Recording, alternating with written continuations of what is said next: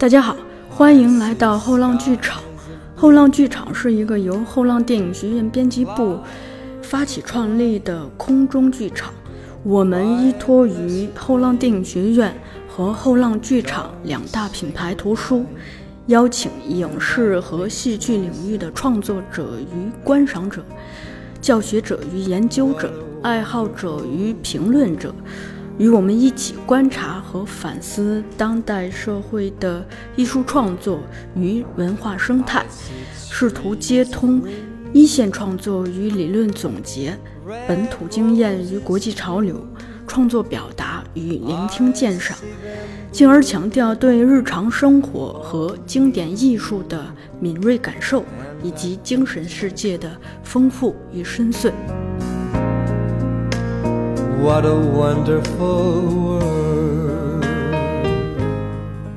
在正式开始节目之前，先给大家放一个彩蛋：话剧《窦娥》剧组为大家准备了五张戏票，您可以在 Podcast、喜马拉雅、网易云音乐、荔枝 FM 或 QQ 音乐订阅后浪剧场，并在节目下方留言，或者在拍电影网。和演员圈两个公众号下面留言，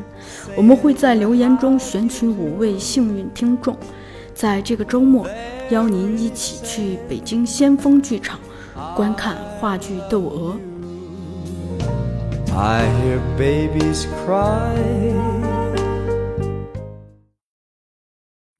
大家好，欢迎来到后浪剧场，我是小树。我们今天的嘉宾依然是丁一腾。然后我们这一期聊的主题是他的新作品《窦娥》。呃，除了伊藤 之外，他还带了两位小伙伴儿，一个是《窦娥》这部戏的舞台设计思俊，另一个是呃《窦娥》这部戏的舞台监督道涵。二位 先跟我们的听众打个招呼，女士优先。呃，大家好，我是《窦娥》的舞台监督张道涵。哈喽，大家好，我是童思俊，是这个戏的舞美设计。太正式了吧？对，放松放松放松放松。对，呃，哎，我还是呃，先问伊藤个问题吧。就你看你在欧丁学的，可能很多是西方的或者世界性的一些呃观念也好，方法也好，但你回到中国创作的戏却。选择了《窦娥》这么一个来自中国传统戏曲的故事，啊，你是怎么想的？嗯，当其实当时最早是出于对于中国的这种呃文化的一种开掘吧，因为我觉得其实当你提到自己是中国人的时候，他们对于中国人是非常陌生的，甚至还觉得你是留着辫子的，或者说甚至于你还说的是文言文，嗯。那我觉得，对于中国很很多事情不了解，然后我我就觉得，其实我们中国有很多很多好的文本啊，嗯，好的舞台形式啊，包括好的这个这个这个这个创作方法呀，就我觉得这些东西都是需要有人去开掘的。于是我当时一个想法就是说，一定把这些东西说做成一个。当然，我们很多东西都是有戏，就是比如说我们传统的戏曲的戏戏剧的表演形式啊，有秦腔的。京剧的呀，越剧的呀，等等等等，但是没有一个当代的戏剧作品来传递，很少有，呃，这种戏曲文本，所以我当时就找了一个《窦娥冤》这个剧本，我觉得这个剧本是首先对我是打动我的，嗯，其实我觉得就是，呃，当时我有一个想法，就是能够创造一个属于我自己的概念，嗯，就是有了。新城市这样这样的一个概念，因为我不这个，因为城市不光是戏剧戏曲表演城市嘛，城市实际上在这个这个整个就就比如说这个就是词牌名啊什么这些都算城市。对。但我觉得就是能够形成一种对于传统的文化或者艺术形式的一种当代的表表达，其实是我当时特别想追寻的。那我就从文本开始就找到了。《窦娥冤》这样的一个戏曲文本，元杂剧这样的一种一种形式，然后有很就是找到了，当然有一些这个中国传统的古典舞的舞者呀，他们有一定的基础啊，甚至于当时想找中国戏曲的演员，但是没找到，然后对，但是也也也也找相关的也做一些训练，嗯，然后就想。排出这样的一部呃当代的戏剧作品。啊，然后它同样传递的是一种这个这个中国传统文化的观念，还有一种舞台形式啊。当时就是就有这么一个模糊的感觉，于是就有了这么一种设计，有后来就有了这样的一部戏。嗯，哎，我问一下，呃，你的两位小伙伴啊，就你这一趴主要他们聊，啊，没有在一起一起聊一一起聊。就你们是什么阶段加入到这个团队的？我是可能就是从这个道具在刚开始，然后那个刚开始有这个东西想法的时候吧，就可能嗯第一阶段的时候就进入了第一阶段那会儿剧本定了吗？剧本也在反复的在打磨呃打磨的时候，对，就开始最开始在排练厅里最开始排练的时候就就进入了，然后跟导演一起，呃，就是讨论过这个舞美的在这一块儿，然后就是这个时候啊，那道涵呢？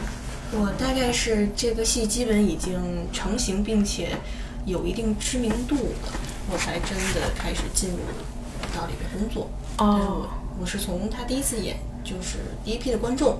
就是进来工作室很很很久以后的哦，所以你是从观众变身为主创的，不不是不是对。呃，就创作者。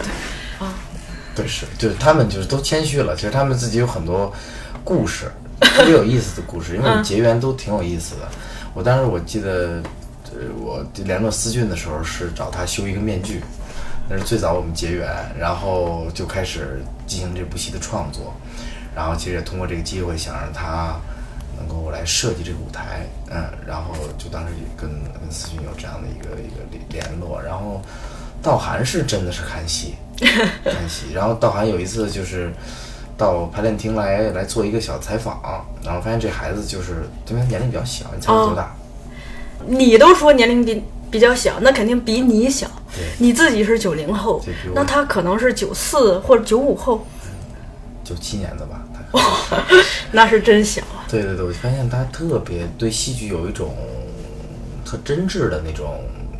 那种期待，嗯真是期待，因为他那个时候能看出来，他不他并不太了解什么是戏，但是他就有一种期待，他特别想了解这到底什么是戏，就那种探寻的那种愿望、啊，我就感觉哇，挺挺挺挺挺干净的一个女孩儿，然后我就当时就觉得，呃。你到底想要 有哪方面的想法？后来他说：“哦，我想想想想和你一起工作啊，等等等。”后来我就于是就就大家都到一起了啊。哦，你看韩式这个作品的凝聚力，就就我们上一期聊到这个话题，就说一个好的作品，它是有凝聚力，它可以把不同的人给汇聚到一起。对对对，呃，就《窦娥》这个戏，其实我的理解，它是一个一个女性，一个个体的女性的一种天问嘛。就我追追问命运，问天问地，是其实本质上是这么一个故事嘛。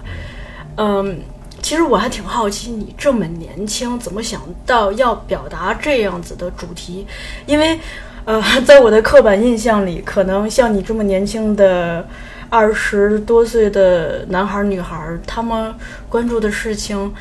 很大程度上，他们表达欲望最强烈的那一块儿，似乎在情感，尤其是在爱情。刚刚聊完这个，呃，道涵说吧，我觉得道涵，我们刚我们刚刚在楼下的时候，我们在等思俊的时候，真的是在聊这个真的。是在聊这个。那你来说吧，你来说，没事。感情或者所谓的爱情这种事情，大家在这个年纪可能都没有办法去跳出其之外，嗯做一个旁观者去去看待这个事情。但是谁也都有过类似的经历，嗯但其实这件事情，你试着去抛开其很多感情的欲望的东西去看，爱情可能本身就是一个在人性上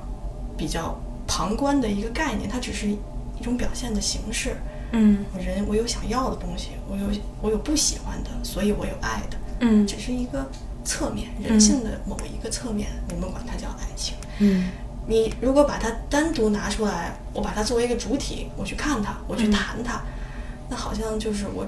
我指着一团雾跟你说这东西它是冰，嗯。你你能信吗？我好像信，都是水，那是吗？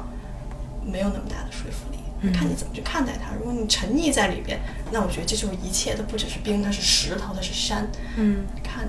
站在哪儿了。啊，这番回答相比我这番肤浅的提问，都觉得自己简直是太肤浅了。就是老师之前不是跟导演有这个交流吗？我注意话筒，注意话筒。我我觉得啊，我是一特老的人，我跟你说真的，我觉得我自己内心特老，嗯，我没觉得我，我也老得特快，我觉得我这两年衰老的特别快，就是我那个状态不再是一个二十几岁的那种特别关注于切肤，然后那那种你知道吗？就是爱情，那种我我我好像没有停留在这儿了，因为我也可能是我在这一段时间经历了很多事情，就是呃，因为对于来说，有些事情对于一些人来说没有那么重要，但对于有一些人来说特别重要。对于一些敏感人、敏感的人来说，一件可能小事儿对于来来他来说都是一种特别深刻的这样的一种一种一种洗洗礼。嗯，那你比如说我经历了我父亲的去世这件事情，那可能很多人都会经历这样的故去，但是对于我这样的一个敏感的这样的一个个体来说呢，我觉得这件事情足以让我老了二十岁。哇，在我的内心，因为我突然之间看清楚了一些东西，嗯。然后让我的心灵迅速的成长，在一种缺失当中有了嗯成长的机会，然后在我让我再让我看作品的时候，再让我去创作的时候，又给给予了我那种能量，嗯。所以就有了窦娥，有了后来的作品。我就觉得这些事情对我都是磨练，所以我觉得我的内心呐、不能说多成熟吧，这“成熟”这个词儿其实很很很傻的一个词儿。嗯，我只是觉得我的内心实际上是处在某一个某某某一个一个一个一个一个阶段当中了，可能它不再是前前面的我，就是实现了、了质的飞跃，对对对，有这么阶段跨阶段了已经。对对对，所以我觉得我拍这些作品，并不是说大家看上去就是说这是二十四五岁的孩孩子拍出来的东西。我觉得我拍出来的东西，并不能代表我的年龄，嗯因为我我我我我我实际上我看到的世界也也也也嗯不是那种、那那那个那个角度了。对对对，因为也也许还有很多原因哈，比如我父母年年龄比较大，嗯比如我父母对我的教育也是比较比较大的。我总想一个问题哈，我我我妈妈今年七十岁了，我爸爸也七十岁了哈，如果还还在嗯还健在的话，那我觉得要正常情况下，我的年龄应该是在四十多岁了。嗯我老有这种想法，嗯就是但是我现在又是一个二十多岁的人，嗯所以我我我我可能内心当中潜意识里又逼迫着自己要去成长，嗯所以有很多矛盾的在我这样的这个这个生命当中，所以我觉得我的作品不不能拿年龄去衡量。呃，这个其实也是我一向看人的一个 一个出发点。就尽管我们在开篇的时候介绍你的时候说你是九零后，介绍道涵的时候还特意提到了他是九七年的，但我我也是一直觉得我们的生理年龄和心理年龄是会有错位的。至于哪个先哪个后，这个跟个人的成长经历是息息相关。我并不是能说我是个成熟的人，我并不说我是个成熟的人啊。我在创作上可能我我想的东西会比较深刻，嗯会比较形而上有的时候，嗯但是我在感情上又是个特幼稚的人，就是特幼稚的一个人。我就觉得我怎么这么大人了，还有怎么还对爱情有这么多幻想，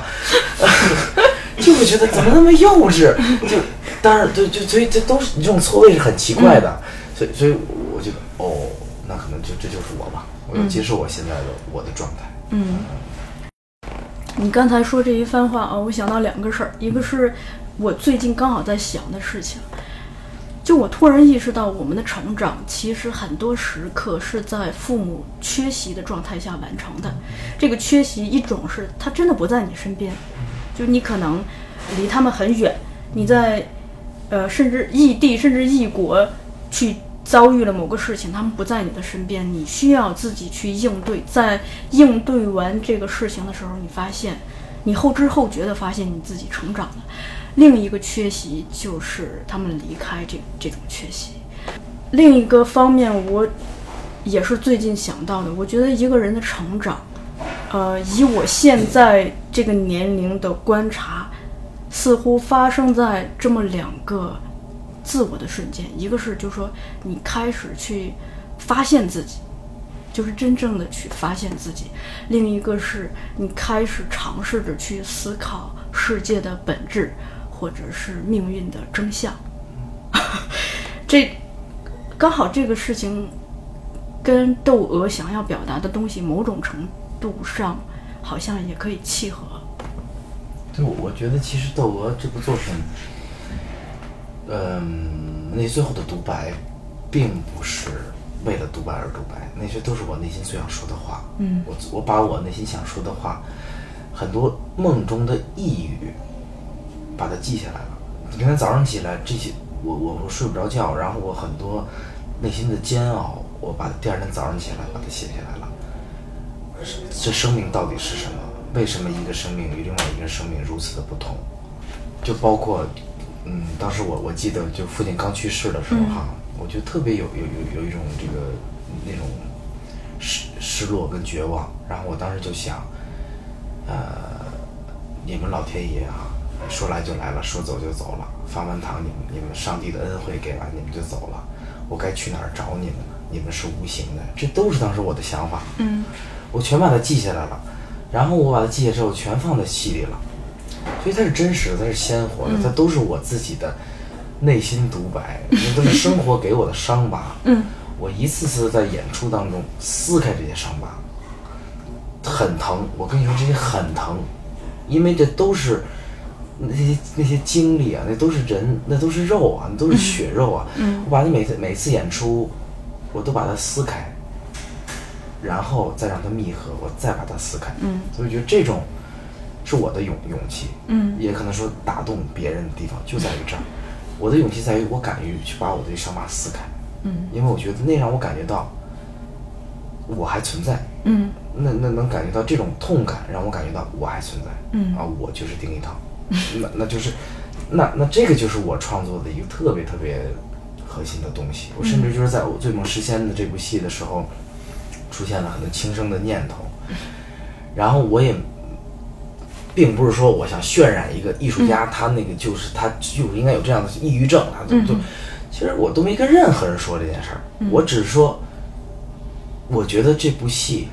后面我演完这部戏后面的状态，我自己在街上的那种失控的状态，甚至于我，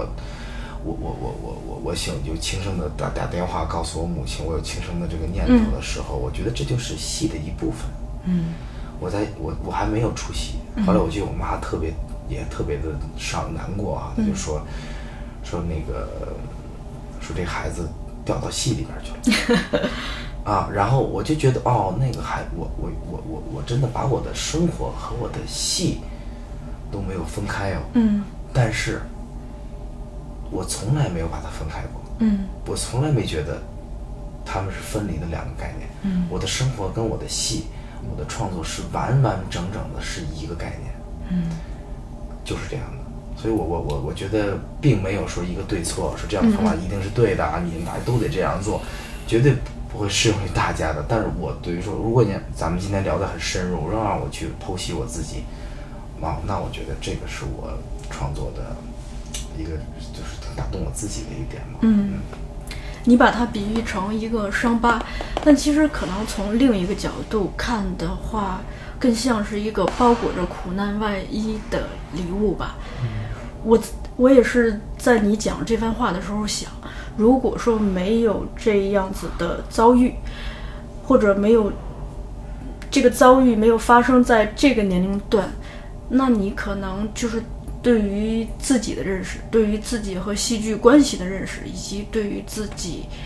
和父亲关系的认识，也不会有这么样一个契机去反省，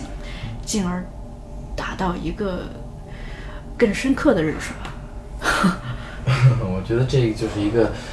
一个相互的作用吧。生活给了我一些东西，对我在戏剧上表达出来，然后我我我我我就觉得这个一个活在这种情况下的人，就和这种思想状况下的人，一定是痛苦的。嗯那没有这种痛苦，生命就没法伸展，生命就没法延展。嗯那我们就没法儿为人，所以我就在这种痛感当中去去挣扎，去生生生存。哦，那那那那如果聊到这个心灵的深处，其实这就是我我为什么那么挚爱就是《残酷戏剧》这本书的原因。我觉得我看了那么多哲学书，嗯，我觉得没有一本书像这本戏剧的著作一样，对我来说更加能够打打入我的内心。我觉得，嗯，这是我对于生命，我自己对于生命的理解。所以你看，这种理解是是哲学化的，它是它是可以凝练成一种思想，然后在在戏剧当中有有所体现。嗯，我最近刚好是因为个人爱好，读了一系列呃时尚设计师以及建筑家的纪录片也好，就相关的资料。然后我发现，咱们且不论就说我们通常意义上理解的戏剧家的呃思考，就光是这些时尚设计师和建筑家的思考，他们但凡能成名成腕儿，变成就是我们真正意义上大师的人，其实他们都是会思考本质的问题，也会去追问生命的本质。然后我这里呃准备了一段，就是我昨天中午在工位上读的山本耀司的，就那个叫《我投下一枚炸弹》那本书里头，他刚好有类似的话，他是也是在讲追求本质这个事儿。他的原文是这样说的：他说，世人热衷于社会文明的进步。对此，我已经不仅仅保持怀疑态度，更多的是一种对它难以抗拒的厌恶。社会文明不论如何发展，如何进步，人终究逃不了作为人的命运。命中注定，人一生要思量自己存在的意义和人生的意义。这个问题往往会伴随其一生，到死都找不到答案。但一生中，人又在不停地追寻，不停地思量，人终有一死。这个真理为生命赋予了一层特殊的含义，但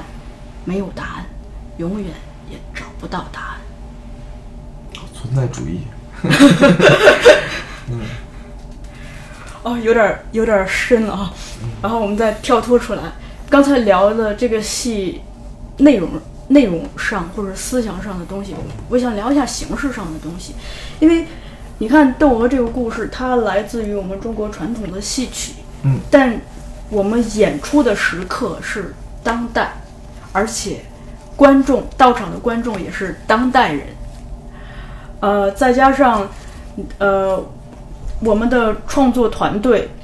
他所使用的方法也不只是我们传统意义上的那一些，呃，表演方法或者是舞台表达的方法，可能会有西方的一些方法或观念的侵入。这个时候，就东方与西方，历史和当下，戏曲与话剧，现场与影像。你这个剧里头使用了影像资料，对吧？它会这种多元的东西会形成一种碰撞。我觉得这就是牵扯到一个合作的这个事情。然后，嗯，其实我跟思俊的合作的方式，就是思俊是视觉这边的，就是就是怎么讲呢？视觉这边把关的人吧。因为我，因为我我是一个就是画面感比较强的人，然后我也是就是藏不住话的人，所以我一般就会。见着他之后，我特急，他是性子慢，我性子急，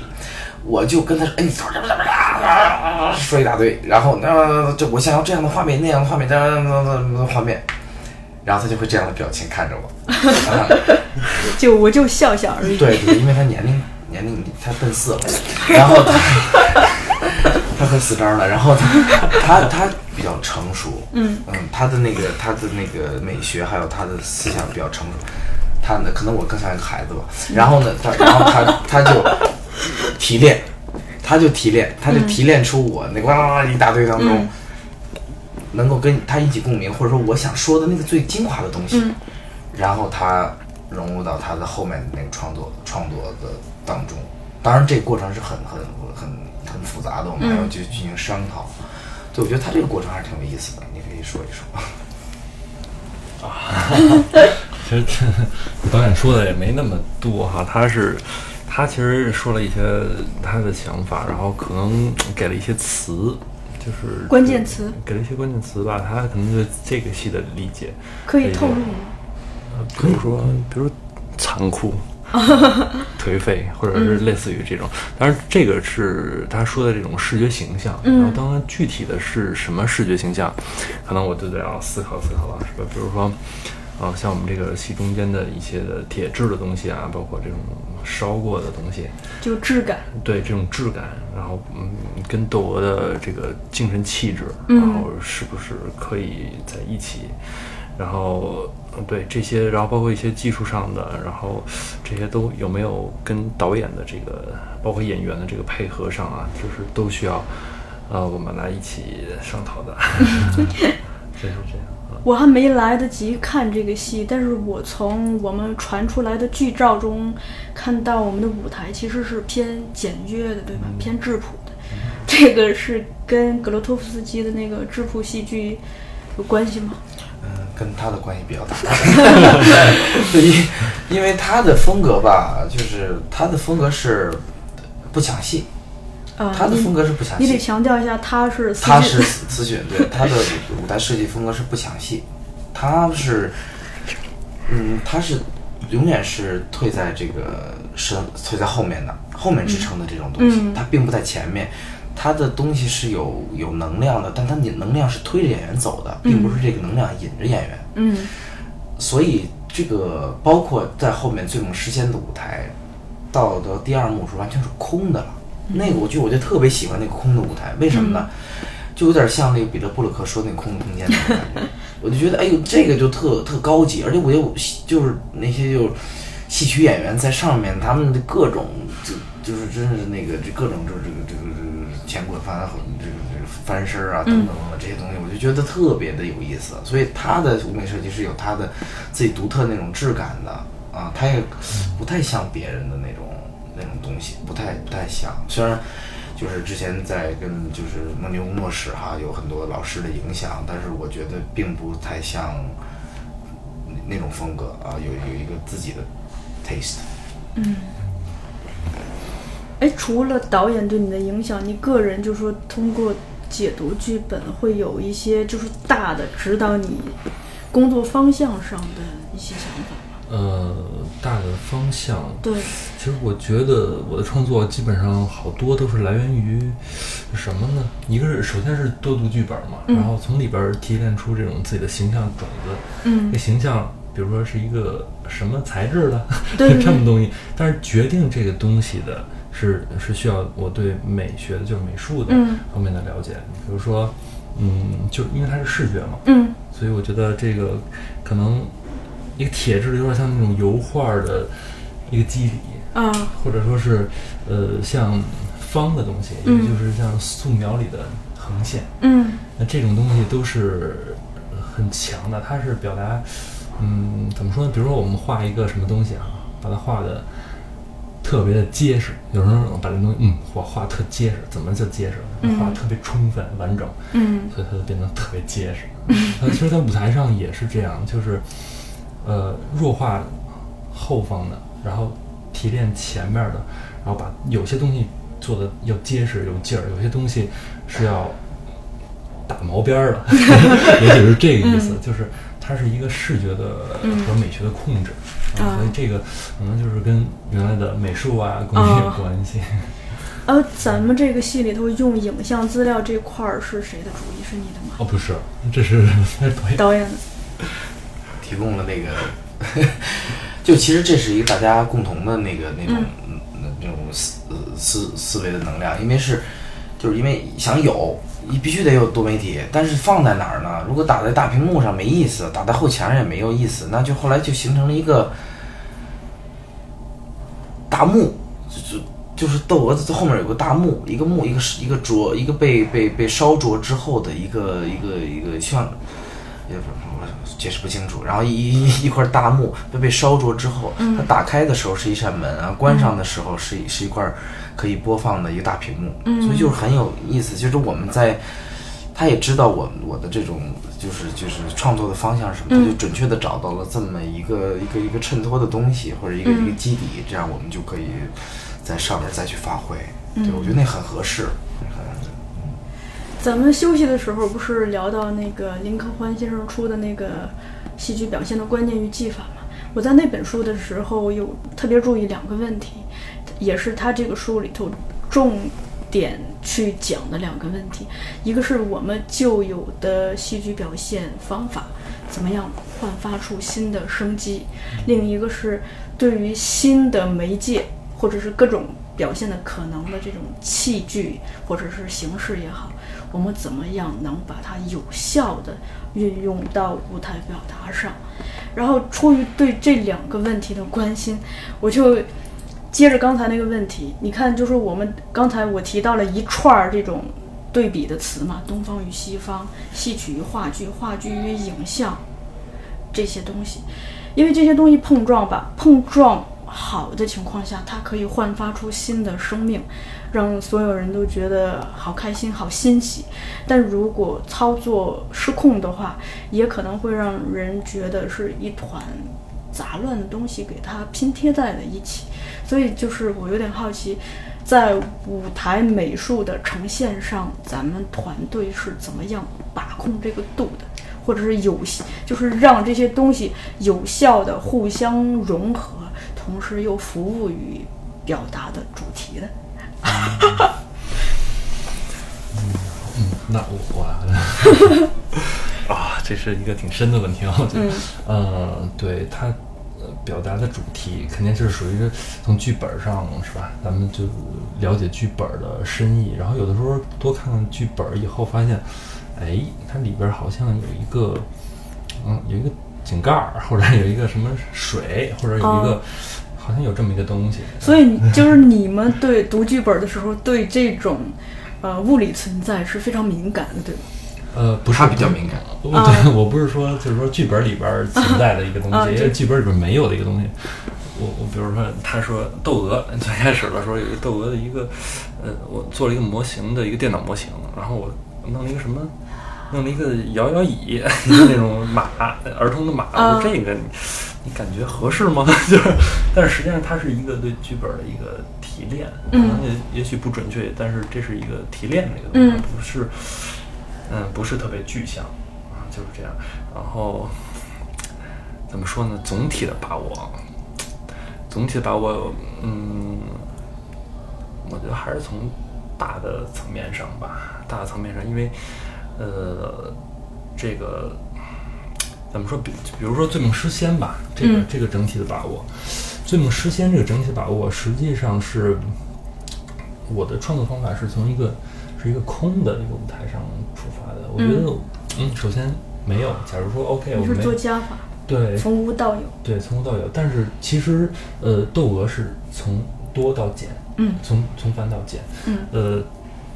比如说诗仙，OK，那我们在舞台上也有这些表演，OK，我觉得这个戏没有意象的话，也是完全可以演的哈。嗯当然就加了一些加了一些什么东西呢？比如说这个像这种意象的门，嗯然嗯后因为因为这这些门，然后这些门的位置，然后包括包括这个嗯这个布的这个材质，布的材质的感觉，就是比如说是飘的还是硬板儿的，这些东西都需要看都需要看这个戏的质感。哦。呃，这个我感觉我的创作方法是，呃，事先是往上夹着走的，嗯。然后并且给了一些暗示，然后而那个窦娥是做了一些减法，嗯。窦娥是，呃，比如说我们又不能把它做成一个特别恐怖的一个，然后实际上它是，呃，最后提炼就最最后就我就就是有这么一个东西，嗯。然后比如说这个大漠，比如说我们还在讨论要不要加两个大花儿啊啥的，就是像不像那种就像灵堂那个，就 实际上那个东西又是我我最后跟导演我们就决定不要，为什么？这是一个太具象的，嗯。实际上它我们是慢慢慢慢的再给它剪下去，实际上最后剪到一个能表达出这个戏的质感，嗯。然后又能嗯方便演员的一个活动，然后又能达到这么一个总体的一个效果。嗯，这是两个，我觉得我认为是两个创作方法。你其实你你讲这段的时候，我有留意到，一个是你提到最多的一个词儿就是质感。嗯，就而且就是从你讲这番话，感觉你在捕捉一个一个视觉或者一个风格的，首先想到的，好像是把握它的质感。好像是吧？嗯，另一个是你只提了一次那个词儿叫暗示。嗯，我我对它非常感兴趣，是不是这意味着，就是你很重视一些道具或者一些设计的象征意义，呃，我觉得这是这是可解读的意义？对，这是有的，但是这个是一种小的一个趣味吧。就是 假如说，呃就比如说那个，就是事先跟那个，你看，就是《最后的晚餐》那幅画哈，其实没有什么任何上的聊的嗯联系啊。但是我觉得那幅画的形式感和包括它的那个意思，感觉就是谁谁欺骗了我。就是嗯我觉得啊，好像是有这个意思，呃，就是我把它的门，有点像那个《最后晚餐》中间那个嗯最后的场景。然后，实际上这个是一个暗示的东西，但是我觉得很少有人会想到这个。但是啊不这是我个人的观众观众很很很有很多观众好这个对，哦，谢谢就是啊。这是一个这是一个游戏，你不觉得这个这个其实是创作者跟观众谈了一场恋爱？就我们现实中有很多特别迷人的恋爱发生在，就比如说我们四个在这儿，呃，一起在聊一个事情，可能其中两位并没有说话，但已经通过他们自己的信号交流了很多。那如果把这一套交流方式换算到创作当中去的话，它就是你在那儿藏了各种密码，然后有心的观众去解读各种密码，然后只有你们双方找到了快感，那些粗心的观众并不知道发生了什么。就是其中可能是，嗯，整体的质感还在，然后这些东西只是呃特意设计出来一个东西，包括后边的一些 S 型的这些符号哈，嗯，你可以看成，你可以看成是一道烟儿，也可以看成是一条路，嗯它就是它是你寻找的一个方向，嗯嗯，也就是啊，我说山上山下，山上山下在哪儿？嗯，可能这就是一个暗示吧，啊，暗示一个情节。这样看来，其实你还挺爱留解读空间的，对吧？就给观众留充分的想象的空间。对对，留一些 留一些口吧，然后，嗯。嗯，嗯，哦，对，咱们这个戏音乐里头也是中西夹杂，对吧？二胡跟二胡、梆子、小提琴。对我，其实我其实我我我可以就是咱们可以沟通一下啊，就交流一下。就是我其实觉得刚才说了那么多的对比，中西啊、现代什么那个、那个古代，其实我觉得没有什么难的。嗯，你就是你你你比如说咱们就对比，其实最容易的是，就是你就也可以教大家一招儿哈，就是你你你找的那个规律就行了。为什么呢？因为你看，不管是中国人、外国人，都是早饭、午饭、晚饭，基本上没有一个国家说我就不吃早饭，我就只吃晚饭。正常的基本上，你看，不管是是是是非洲的呀、中国的呀、东方的、西方的，基本上都有这样的一个规律，说明人性有规律。嗯，人的人从作息上，人作息有规律，态度有规律，他的人性上就有规律。你找到这个规律，那当然外在的形式，我早餐我是吃豆腐脑、油条啊，我还是吃三明治、鸡蛋。那对那那个咖啡，那个是我的习惯，那种外在的形式。但它从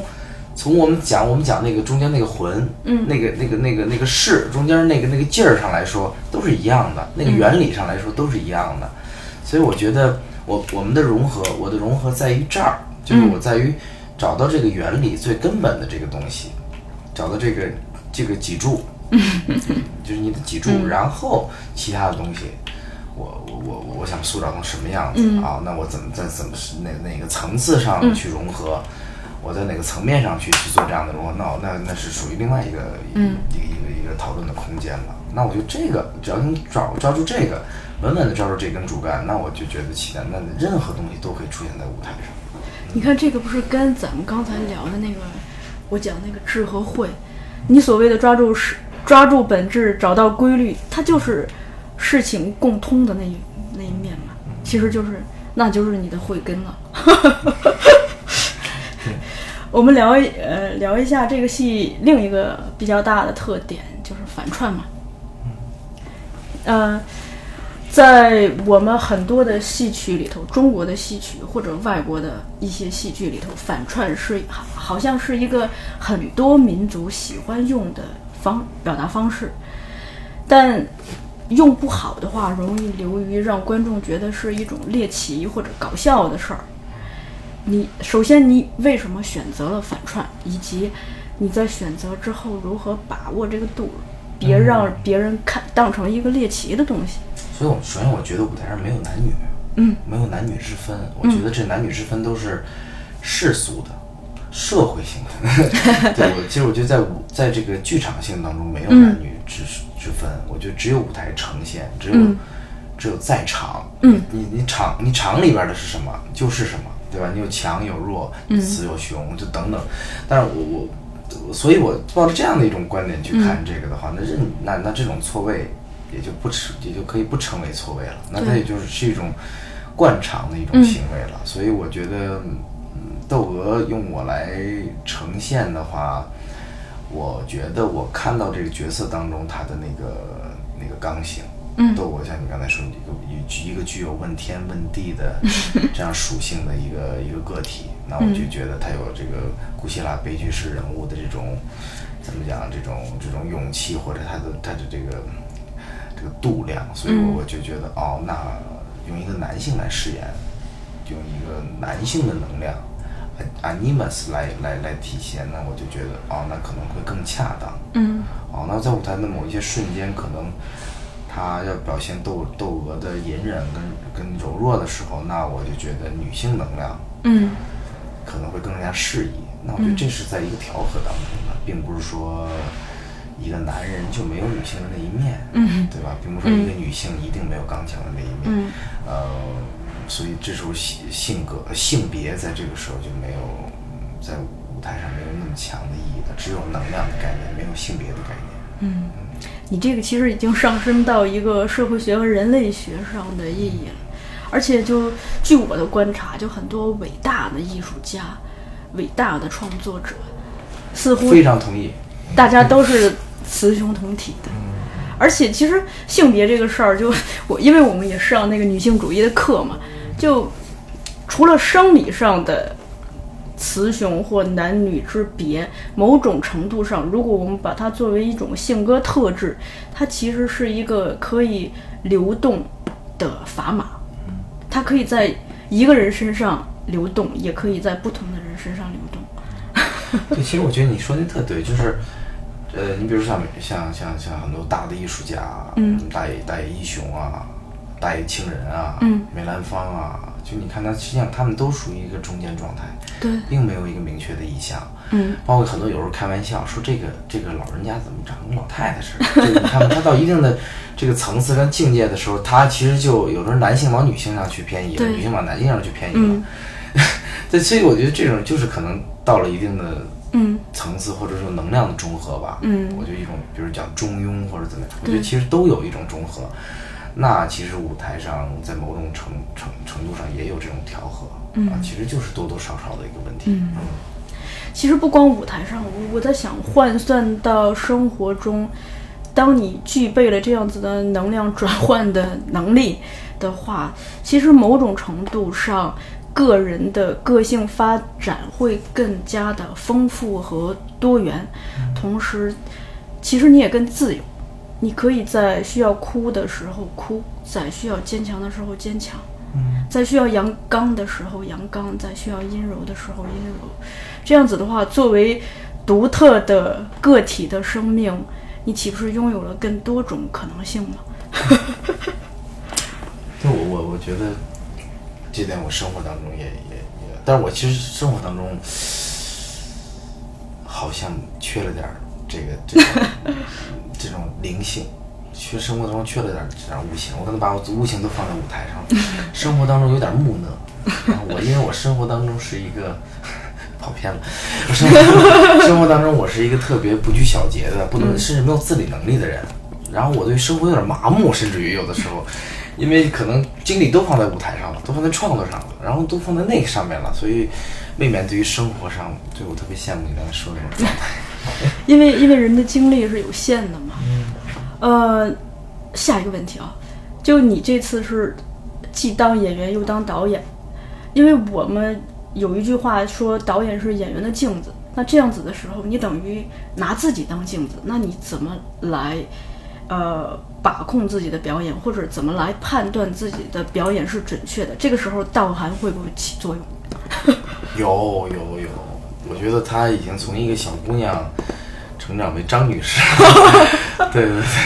所以我我我我我觉得这个很重要，像道涵啊，像思卷，就是包括我们团队的一些工作人员啊，就是我会起就是明里的暗里的会会跟他们交流，我但我不太好意思直接问你觉得我演的怎么样，这个太傻了，但是我会哎怎感觉如何就是。呀，今天哎呦还行哈，啊 你知道吗？就实际上我是在 套话，我是在套话，就是因为我特别渴望的有一些回馈，因为我看不见我自己，而且有的时候在舞台上一表演了，别人我也我也管，我会在排练的时候把我百分之八十的精力放在别人身上，我就是这样的。当我演出的时候，我把百分之百的精力放在我自己身上了，别人我看不见了，所以有的时候导演我今天演的怎么样，我心想我哪知道？对对，有这种感，因为确实避免不了这种情况，因为我一旦在舞台上分神了，那就。那就完了，那我对不起我自己这个人物，所以我会很辛苦，有确实是很辛苦，因为在排练的时候都把精力放在别人身上，哎，你这个应该怎么样，你这个应该怎么样，然后然后在演出的时候再放在我自己身上，对，所以我有时候会就是经常跟大家就是增加沟通嘛，这个很重要，嗯。啊，有的因为我有时候也怕陷入自己的状态当中，我觉得特好，人觉得一般，就我但我会跟他们交流，哎，觉得今天哎这个点儿的处理是不是感觉嗯。还还可以啊？哎，嗯，频频点头，然后对啊，那可能可能还是有啊，可能还不错，但还有空间。对对对，基本上我我我们都有这样的沟通，而且我跟思俊有的时候在这事还甚至于有一些怎么呃，讲分歧，分歧分歧，对，有一些戏上的分歧，他也会就是质疑一些东西。我觉得这种质疑对我来说特别有益，因为其实我我到现在，别人说真的说站出来质疑我的。也不是那么特别多，因为 你知道吗？就是因为大大家不太想给我留这面子，你知道吗？就就就是不太敢直接质疑我。但有时候私讯他就会很直接的，就会会提出来一些点。嗯，我觉得哦，这些东西都是我该去注意的一些点，包括我们都会调整。我这人就是你跟我说完，我会很长时间一直在想这个问题，嗯想到直接把这个问题解决了为止。所以我觉得我特别信赖我身边的嗯这些朋友们、伙伴们，就是因为他们能给我很多反馈，我也需要反馈。哎，趁机就是给大家科普一下舞台监督这个职位吧，因为其实我本人都不是特别明确，所以我想知道道涵在这个戏里头具体负责什么。其实是我觉得是这样，就是，嗯，舞台监督这个概念，从我做观众到来到这里进入到工作人员，其实这个过程里，呃，不只是我自己，其实大家都在慢慢摸索，就是一个中国的剧场、民间的这个组织里的舞台监督应该做什么样的事情，就其实大家都是慢慢在找，然后我们也。嗯，上一次出去演出合作了一个台湾的专业的舞台监督，然后从他那儿我们才真正知道哦，舞监到底是应该做些什么，什么事情做到什么程度。如果从专业上讲，以我现在的理解，包括童师傅对我的一些 引导，其实主要是把剧场工作，把我们看起来观众看起来非常感性、非常艺术的东西，把它理性化、数据化。我我这个演员，我这这步调度走几步，从哪儿走到哪儿，这个景儿我放在哪儿，离台口多远，离两边多远，就是是一个把艺术的东西理性化的一个过程。所以，嗯，他会需要一些更多的耐心和细致，还有一些就是较真儿的这种精神。你主要是做这些工作。我觉得那天我们俩夜，我跟童师傅夜聊，然后夜聊我们俩，同事用一句话总结了一下舞台监督是什么，我觉得特准确，你分享一下吧。哪哪句话？嗯是数据化化的什么什么来怎么怎么来？呃其实就是就是什么呀？就是，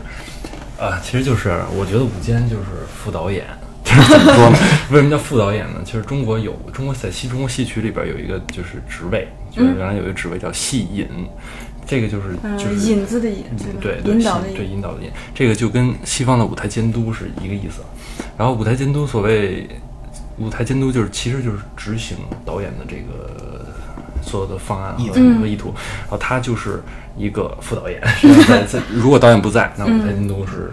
最最有权威的一个人。呃，OK，那他为什么要整理一些数据呢？所以就是他为什么要整理？他就是可量化。对，他可以量化，他等于把，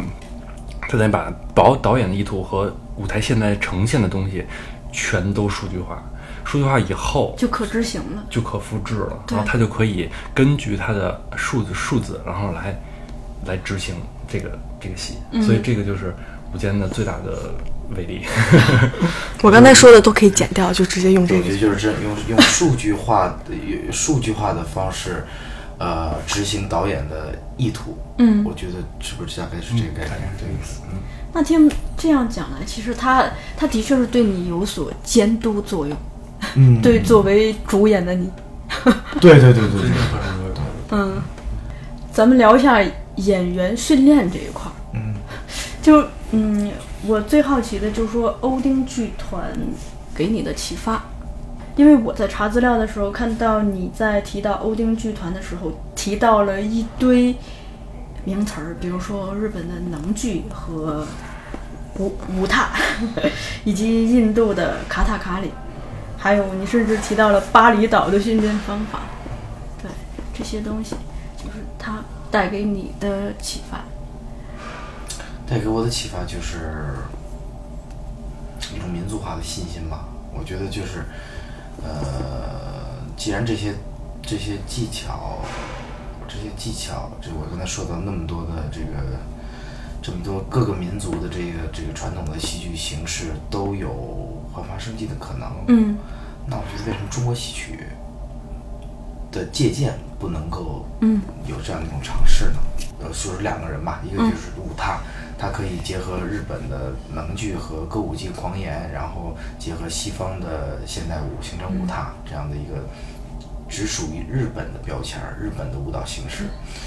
呃，这个是它生生发出来，同时它有二战之后那个那个他们社会那个环境他们那个民族的社会环境和他的民民族民族的心理民族的这个他的他的心理他的心理状况，所以它形成了这样的一一个艺术门类，嗯，崭新的艺术艺术形式。所以我我包括铃木忠志，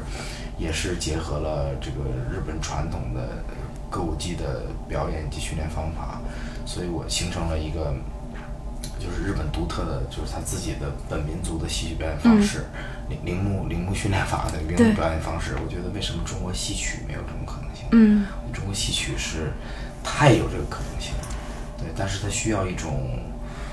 一种钻研，嗯钻研一种钻研，所以我觉得这就是我提出新城市的一个目的。嗯我觉得是要形成这样的一种，呃，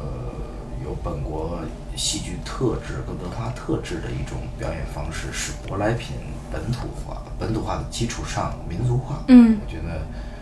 这个是我特别想通过我的创作，呃，都算开始吧，嗯进行的一种一种一种探究。嗯你刚才这个我稍微补充一下，就你提到的舞踏这块儿，代表人物就是你之前其实也提到了，就是大野庆人、大野一雄、土方训，土方旭。对，呃，然后呃，你刚讲这一番，我是想到就，你看我身后这个，我们出了一套书叫《石灰谈艺录》。嗯，嗯，石灰，石灰哦对哦，石灰他创作的这个这个奠基人了吧，也是。对，他在二十世纪被称为话剧皇帝嘛。对对对，中国戏曲是他创作的巨大源泉之一。他作为一个话剧人，呃，包括电影人，他身他的朋友圈其实主要是戏曲人。嗯，你看他后来的太太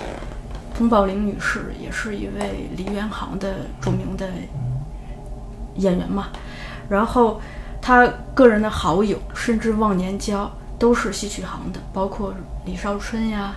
盖叫天先生呀。他去跟梅兰芳和程砚秋去取经，所以他他不但在戏曲里头去学学习观演关系，包括具体的程式，包括动作的设计。以及动作之间的细节，动作怎么样体现人物关系、人物性格，这些都是他取经的方向。你看，他就他虽然呃做的是话剧，但是他懂得去向传统取经，而且他的确是在那里找到了特别多他想要的东西。向前辈致敬。然后，呃，因为这个吧，也是考虑到，就是说，我们，嗯、很长一段时间，咱们的传统戏曲的确是有示威的这个趋势嘛，而且大家动辄很容易去望向世界，但却不那么容易去回回顾过去，回首过去，从祖宗那里找东西。然后我们当时上中国电影史的时候，我们的老师陈山先生说过这么一句话，他说：“其实现在存在一个趋势，就是说，特别像一个家里头，就是其实有很多老古董，但是这个人觉得自己很贫穷，整天从外面去讨生活，他不知道他家的这些落满了灰尘的老古董是多么的无家之宝。这就是长久以来中国人的状态，外国人东西都是好的。嗯，我我我是觉得有些东西是是国外是非常先进的，它嗯有在很多这个这个形式上，但是我觉得，呃，怎么讲呢？就是我觉得在这样的一个全球化的世界吧，我觉得而且跨界的嗯这样的一个情况下，我觉得都是可以融合的。嗯而且我觉得，嗯像我们这个九零后这一代吧，是很奇怪的这一代。呃，我觉得我们已经不像那个九十年代出生的人哈，他不像嗯七十年代出生的人、八十年代出生的人，那个时候可能相对来说稍微还闭塞一点 对他对于他对于那个就是外面的世界的东西没有那么自由的一个、嗯一个一个获取的一个渠道，或者说一个一个一个一个方式。但是九零后吧，比较自由的可以获得外面的一些知识，包括你比如像六七十年代的时候，突然就是比如说像八十年代的时候，突然之间国外那些文学啊、哲学啊、电影啊就就冲进来了，哇，有这么样的形式，这种表现形式啊，炸了！我天哪，就完全就。自己这什么呀？我就跟完就跟风儿就开始就开始创作，我就那东西就是对的。我们自己这什么太落后土，那个走就拉达就开始唱，就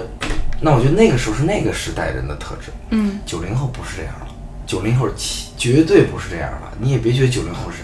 九零后对于这些东西，他绝对是很自由的能够获得了。嗯他就是在一个很平等的状况之下，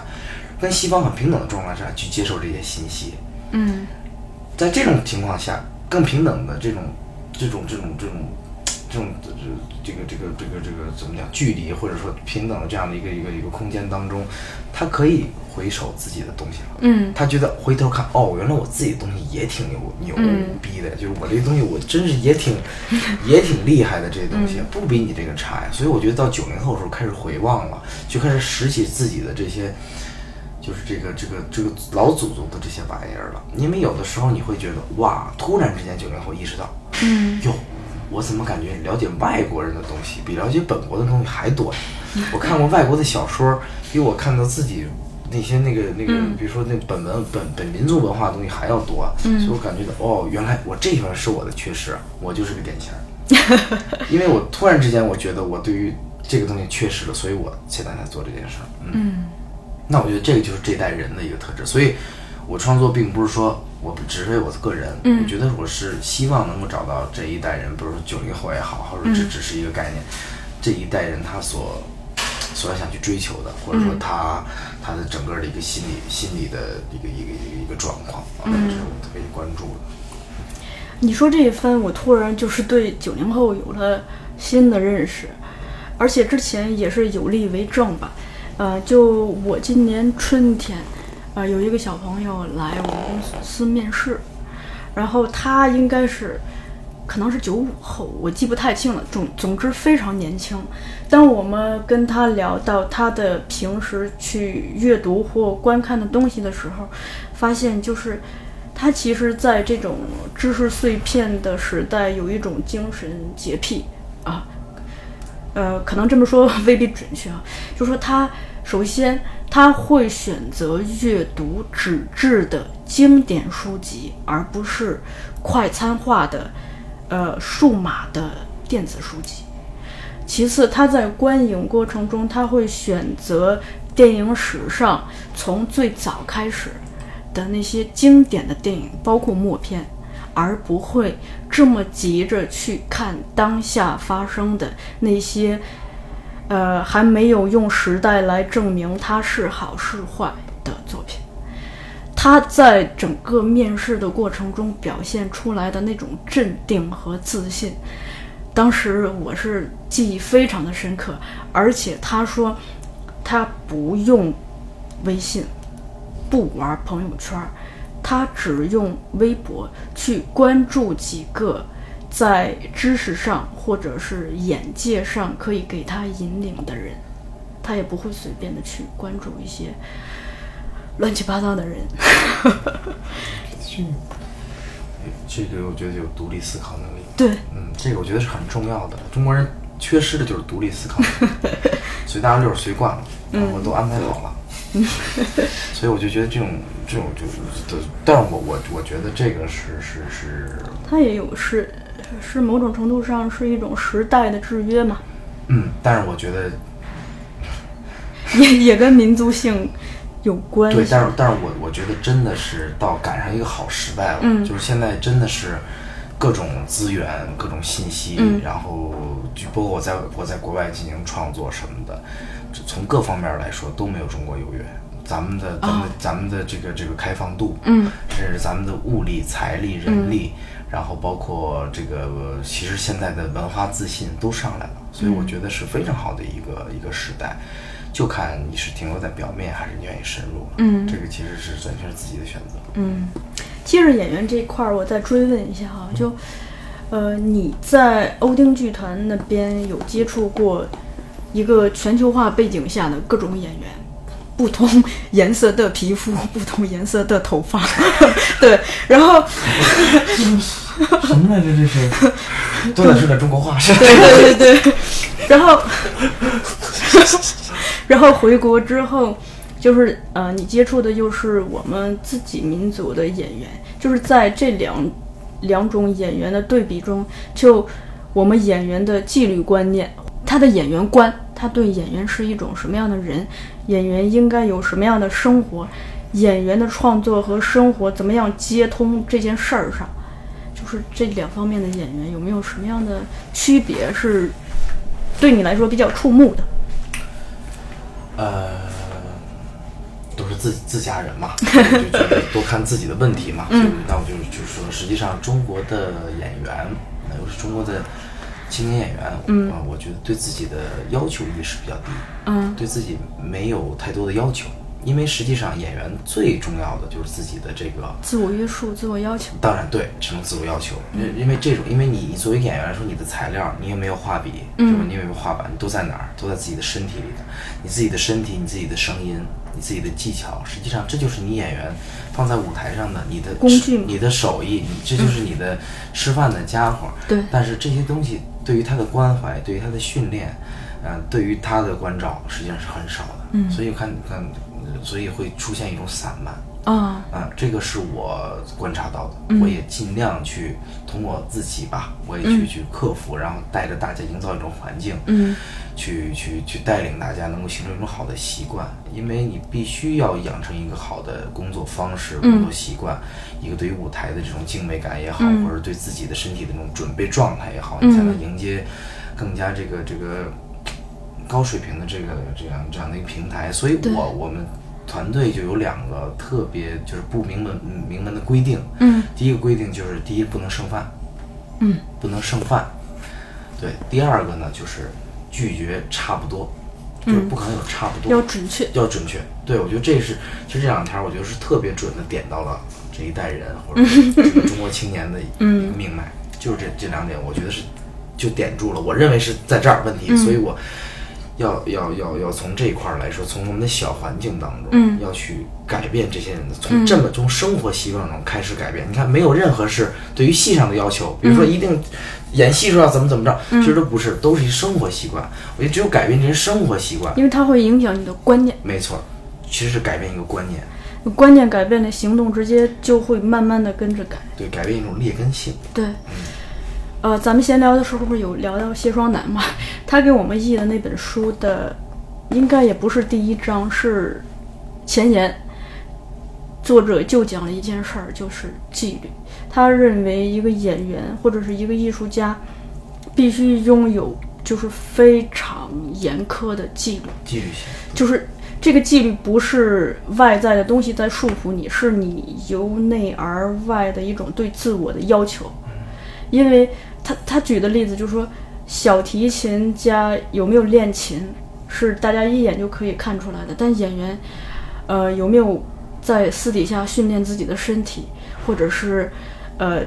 去广泛的阅读，丰富自己的心灵和思想，这个事儿是隐形的，大家看不到的。但正是因为如此，演员更应该具有这种自觉性，来让自己变成一个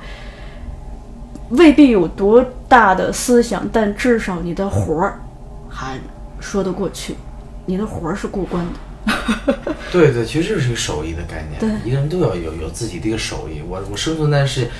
我是我的生存就要有生存的技巧嘛。我记得当时有一个欧丁演员就就就就在就在问我，我也跟他就聊天嘛。他说演员除了演员有什么？嗯你告诉我演员有什么？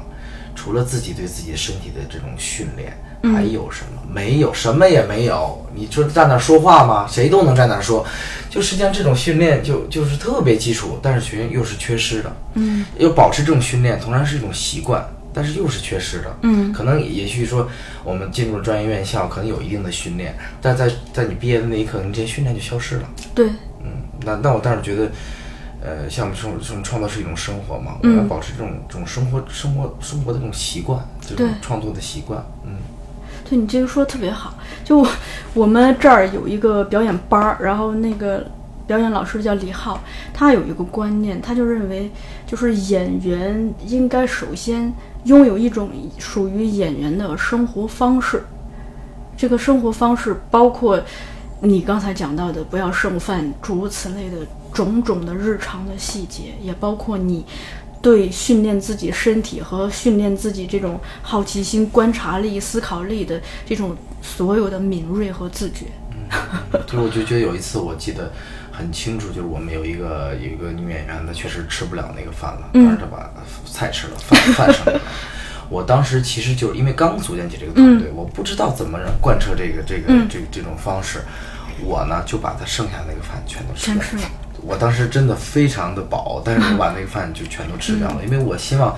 通过这样的方式来树立这样的一个，因为没很少有人能关注到这这一点。嗯，因为我们这都是独生子，独生子在家里边吃不了别吃了呗，对，那那就是剩着呗，不行就扔了呗，都是这种，所以培养起我们的习惯也是这样的，长大都是这样的，而且这个东西在社。其实还有特殊性的，这是个个性，但是 就是中它有有就是习惯是这样的，但是实际上并不是好习惯，但是很少有人关注到。还有中国就是这个，就包括我们的创作者，有的时候就会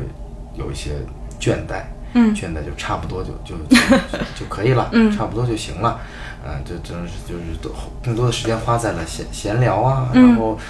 然后那个就是在剧场里边就是嬉闹啊，嗯。然后甚至于就就这种嗯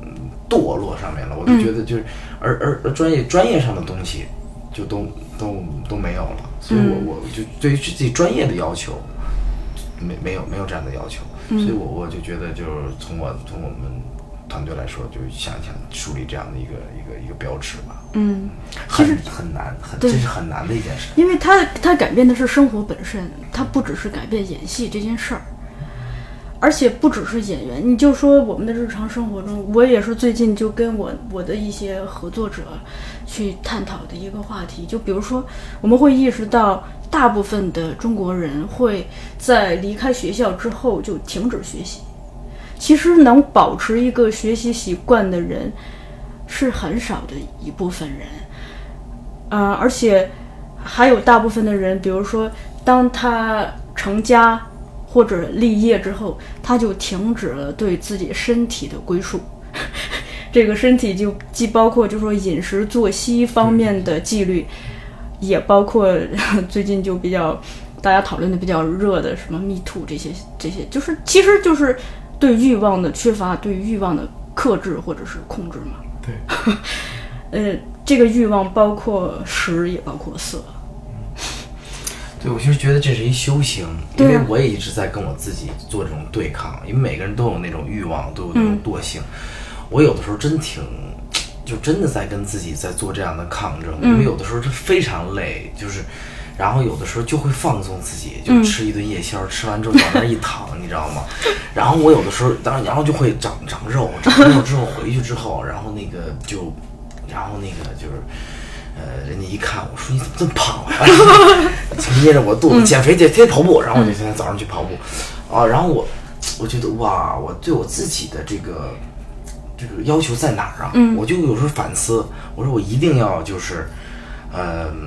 得得提高警惕呀、我就约着思俊咱俩游泳去啊。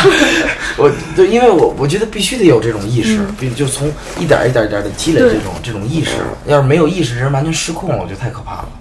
我我印象非常深刻的一个事情是我参加一个就是由国内举主办的一个国际性的呃电影放映展演的演出吧，在那个开幕式上，首先上去了一排，呃，应该是来自法国的，就是高挑，身材保持的奇好，而且穿着非常讲究，就呃就是围巾都系得很讲究的，那个发发型也很讲究的大叔。接着上去一个中国的中年人，然后穿着一身并不合体的超大号的西装，包裹着他圆滚滚的身材。就是那一刻吧，就我特别有感触，我会觉得就是站在台上的每一个人都在那一瞬间向大家说出了他的历史，他是怎么样走过来的。对他他的每一个日常是怎么样来安排的，然后所以就我一直对这个事情会会比较关注吧。另一个你刚才提到，就说在创作上要求的那个准确性，就接着我刚才提到的说，我在查阅这些时尚设计师的资料的时候的一个发现，我在看山本耀司、是三宅一生和圣罗兰的纪录片的时候，都有看到过一个时长不短的时段，就是他们当模特穿着他们设计好的衣服站在他们面前的时候，他们已然忘记了周围的时间，然后他们就就一会儿蹲下来，一会儿坐坐起来，一会儿再站起来，就不停的打量，然后这儿改一改，那儿修一修，就不停的弄，而且他们的员工会对。拍摄的导演说：“不要看他现在觉得满意，他可能睡了一觉之后，甚至吃了一个晚晚饭之后，他又要改。他就是在这种不停的雕琢，真的是雕琢，就不停的修改中，来寻找他们心中的完美，或者他们心中的准确。这个瞬间非常的打动我。对，我其实觉得也是，就是作为这个独生子的这么一个这么一个这么一代人吧，就确实有的时候就家长为我们做的太多了。你看小的时候就是什么都帮你做好了，你用自己你用你要自己做的东西并不多，然后其实你也不用想那么多，嗯，你也不用想什么后果，因为总有人在后面给你擦擦屁股，就是就是就是这么一个一个一一个一个现象，导致了我们现在我们这些这个。呃，就是出现在工作当中，会有很多不严谨的地方，想不到的地方，因为从来没有想到过呀。我们从来不用想这些事儿啊，所以工作当中没有那种严谨的态度，因为他他不是说他诚心不想，他根本想不到。所以我觉得就有这种这种这种这种问题所存在，当然也不是说解决不了，但是说可能我们要发现问题，然后解决这些问题。有的时候我们连发现问题都懒得发现。就我们都不觉得他他没事儿，就这么着，也不就我明白，就啊，就不是有点这种现象，又过去了。但不，你一旦抓住这个问题，好，我们那怎么去把这个问题解决掉？那我们才能进步啊。嗯，而且都是大家互相年轻人互相都感染，你知道吧？嗯，你这样比我做的好，哎，那我是不是得我不做？我们又好面子，那必须有这股劲儿。然后我那我也跟你，哎，所以这股劲儿一下大家都好，你知道，但是没有人说，就这问题解决不了。嗯，说到准确这事儿，我觉得就道涵这份工作就更重更重要。就就包括私讯这块儿，我觉得如果你的所有的东西都是差不多的话，其实是一件很危险的事情。这个危险既包括就说物理上的危险，也包括美学上的危险。嗯 这美学上有一个有一个东西，就是，呃，就是差，就是你说这个差不多，就是它，比如说它有一个有一个东西是，你你看你你，比如说这个板子，嗯，它有没有铺平啊？对，就是它这个铺平是有一个有一个有一个度的。嗯那怎么才能看？比如我从我我是观众，我怎么才能看出来它是从铺没铺平呢？嗯，比如说我这个板子跟板子之间差一一毫米嗯到两毫米之间是看不出来的。OK，我现在过了两毫米，你只要有三毫米或者四毫米的时候，嗯就可以看出来。这个就是这个就是一个差不多，反正它这个你精准是有一个度的，因为嗯对肯定是有一个有一个有一个误差，但嗯是这个精准要达到效果的话，就必须得卡在那个位置上。嗯啊，所以看是这样。对，你看我们刚才聊道涵的工作，它其实就是来把握这个准确性嘛。对对对，其实它是最严谨的了，现在我们这里面。还有一个问题也是就跟今天下午刚刚发生的一切有关，就是《窦娥》这戏最初是叫《山羊记》，对吧？嗯，有一个个版本叫《山羊记》对，你看这戏你也不是第一次在先锋第一次演，你之前是在乌镇戏剧节演过，还还在什么地方应该？是在北京演了第五轮了，呃，对在北京演的是第五轮了。哦，对，你看，就是每一次每一轮演啊，首先观众不同，呃，场地也会不同。比如这次就发生在了先先锋剧场，而且对于创作者的你们来说，每个人都在成长嘛。那这一次的你们，此刻的你们，肯定跟上一次的你们是不一样的。就这种种种的不同，会让你们对这个戏上有所调整吗？包括一些情节上的增删，或者舞台设计上的细微的改动。嗯，其实我觉得，其实我有时候蛮蛮难回答这这样的问题，因为是这样，因为我觉得嗯这个戏没有定型的时候，在我哦看来，因为我真的是觉得这个戏，呃，在创作出来的首演的那那一刻，它其实只是进入了一个创作阶段，它并不是说我就完成了，而是说我这戏不停的演，我在，而且我要不停的改。它是流动的？对，如果它变成一个特别死的一个，就是反正好像变成一个就是商业运作的这样的一个一个产品了，那它就死了那我觉得他就死了。那我比如说很典型就是，嗯，《醉梦实现》这个戏，嗯，但是首演之后，大家对这个戏都是懵的，嗯，我也懵，我这戏它得是啥呀？到底在哪儿啊？它到底要表达什么呀？我不是很明确吗？我自己很明确，但是我又怎么把这东西传达出去呢？嗯，我自己痛哭流涕啊！但是我怎么把这种情感转传递出去呢？我、嗯我我当时我很急，但是我同时又不急，我就想哦，未来这个戏有很多很多排演的机会，嗯。演出的机会，那我要在每一次的演出的时候不放弃对他的磨打磨，嗯。所以我就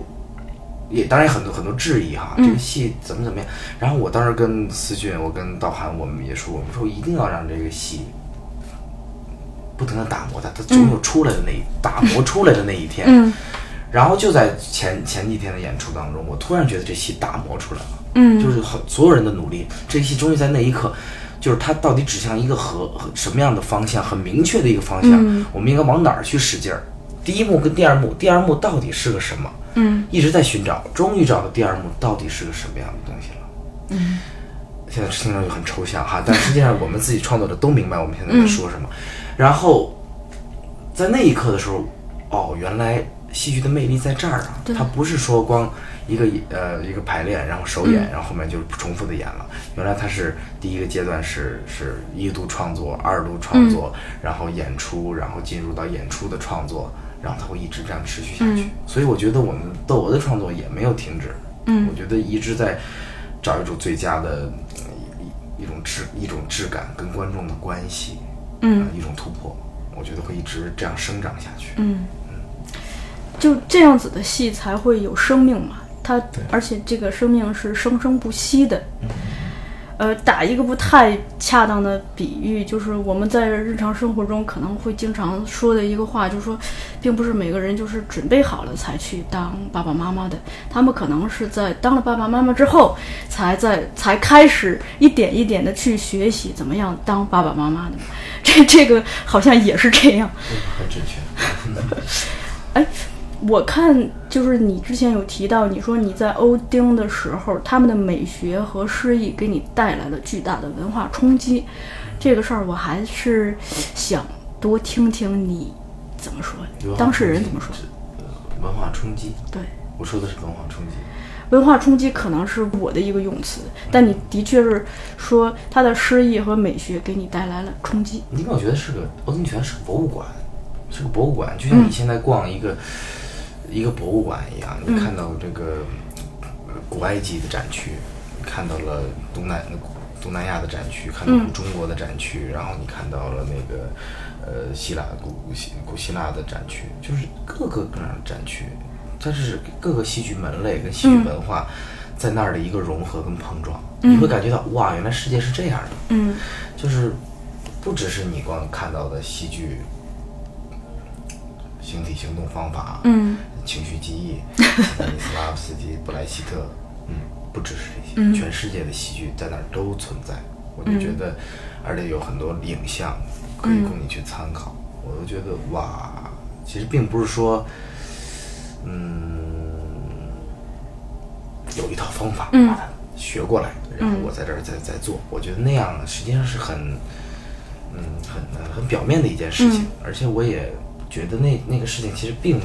并不一定拿过来在这儿能、能能能能生根发芽。我也不不觉得，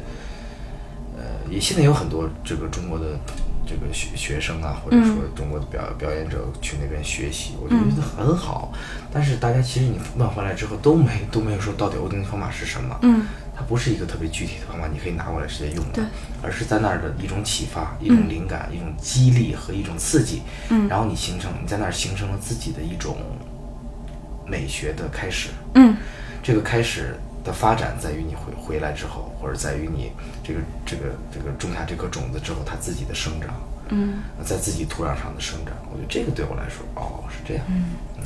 你看，咱们今天其实聊的其中有一个关键词是流动。你讲欧丁这块儿，我想到的是斯坦尼，就是斯坦尼这套体系。你看他从他个人创立，就是他整个这套体系的发展是贯穿了他的一生的，而且是直到他生命的结束。同时，这套体系经由波利斯拉夫斯基他们传到美国之后，后来发展成了，比如说乌塔哈根他们这一派。什么李斯特拉斯伯格的方法派，或者是斯特拉阿德勒的这这一派，就种种，就他他像一棵树一样，在美国种下了不同的种子，生根发芽，然后他的这一套东西有了无数个千变万化的新的生命，呃，降降临降生。就我在想，就是说，呃。你在讲到欧丁剧团的时候，我感受最深的是两个东西，一个是就是在共识性的不同文化的碰撞，因为你提到他们的演员是是全球化的，来自全世界；另一个就是我们在上一期的时候聊到的传承嘛，就是我一直觉得就是生命在什么时候发生啊？这个也是我自己常常呃思考的问题。我就想，就是当不同的东西可以碰撞出新的东西的时候，这个时候生命会发生。与此同时，当一个东西通过某种形式，精子、卵子也好，或者是其他的精神传承也好，流传到另一个人的身体里、另一个人的血液里的时候，它也在焕发新的生命。而这两个东西，其实某种程度上。都是实现了能量的置换。与此同时，像这个呃传承，它其实是因时因地因人而质疑的。它所以所以它没有定法，就因为每个人的成长经历、每个人的悟性不同，每个人所接触到这个东西的年龄段和心理状态不同，可能他所接受到的或所领悟到的方法也不同。对，我觉得我我我我觉得其实两两个事物的碰撞，两种文化的碰撞，在一起，实际上是有一种达成了一种共识。嗯，就这种共识是全人类的，全就是在所有文化中的一种共识或者一种共通之处，或者我们讲本质嘛，还是本质。这个本质，咱们讲本质或者讲的叫叫叫 principle，比如你讲的原理，你的他们是一个在有一个同一个。就是比如说他们在等值的情况下，他们有了这样一种碰撞，然后他们形成这样一种共识。嗯，我们在这种共识当中去找到了一个突破口。嗯然后去进入我们的戏剧思维的这种空间当中的探索。如果没有这种共识，没有交流的空间，没有交流的媒介，对，我们必须有这种共识。这种共识在哪儿？这种共识在欧文剧团。我觉得这种共识在那儿，就是它营造了这样的一种一个平台或者一个交融的这样的一个空间，一种共识。所以我们在那儿可以在戏剧层面上、身体层面上、表演层面上等等等等这些层面上有了共同。人类学层面上，我们有共同谈话的这样的一个一个一个媒介，这个我觉得是特别重要的。或者说是共鸣嘛。对，就是如果换算到观演关系中，它就是共鸣嘛。就说的抽象一点、物理一点，它可能就是那个震动的频率趋于一致了，彼此的节奏保持一致了。嗯。最后一个问题，就是回到巴尔巴先生发现你的那一刻，他说他在你身上发现了残酷，然后你自己也在读阿尔托或者格罗托夫斯基的书，你也在他们的书中发现了残酷。此刻的你。怎么理解这个残酷？天机不可泄露。因为我我觉得，